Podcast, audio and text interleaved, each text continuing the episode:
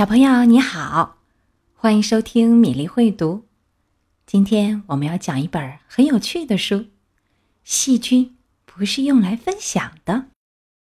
什么东西非常小，小到你看不见，但是又能让你生病？细菌没有固定的大小，它们存在于空气、食物和水中。在你的身体上，以及所有你接触过的东西上。不过，并非所有的细菌都是坏的。但是，细菌不是用来分享的，因为细菌能让你生病。阿嚏阿嚏！如果感冒打喷嚏时，我们该怎么办呢？在细菌跑出来之前，赶紧用纸巾捂住鼻子和嘴巴。醒一下，擦干净，然后把纸巾扔掉。如果咳嗽时，我们应该怎么办呢？在细菌跑出来之前，赶紧捂住嘴巴，像用纸巾，或者胳膊肘，甚至是肩膀都可以。如果咳嗽或者打喷嚏时，用手捂过嘴或者鼻子，你得赶紧洗手。因为细菌不是用来分享的，一旦你的手沾到了细菌，它们会通过很多方式传播。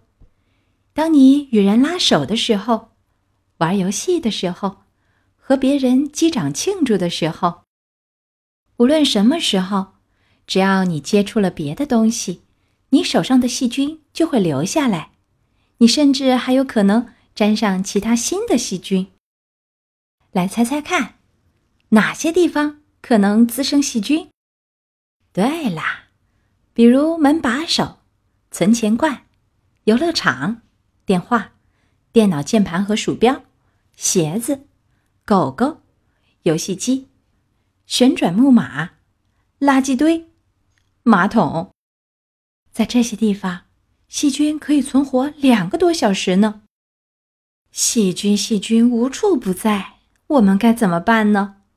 可以勤洗手，用清水，最好用热水洗，还要抹上适当的肥皂，用力搓搓搓。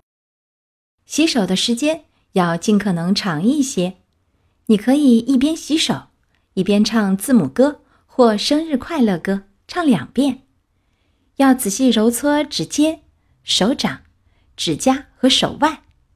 现在可以冲洗啦，冲一冲，冲一冲，冲一冲，让那些细菌顺着排水管流走吧。再见，细菌。接着用干净的毛巾把手擦干净。现在我们一起来想想，什么时候是洗手的好时机呢？啊，比如吃东西前、吃东西以后、打喷嚏、咳嗽。或者擦鼻子之后，揉过眼睛之后，挖鼻孔之后，在外面玩耍或者和宠物玩过以后，数过硬币以后，哭泣以后，上过洗手间之后，还有就是无论什么时候，只要手脏了，就该洗一洗。这些就是十个洗手的好时机，一个手指代表一种。全都干干净净。今天的好品德系列图书《细菌不是用来分享的》讲完了，小朋友，开动你的小脑筋想一想，还有哪些地方可能会有细菌呢？在什么时候你会洗手呢？欢迎留言告诉米粒。今天的故事就到这里，欢迎你在微信公众号“米粒会读”点播你喜欢的故事。我们明天再会。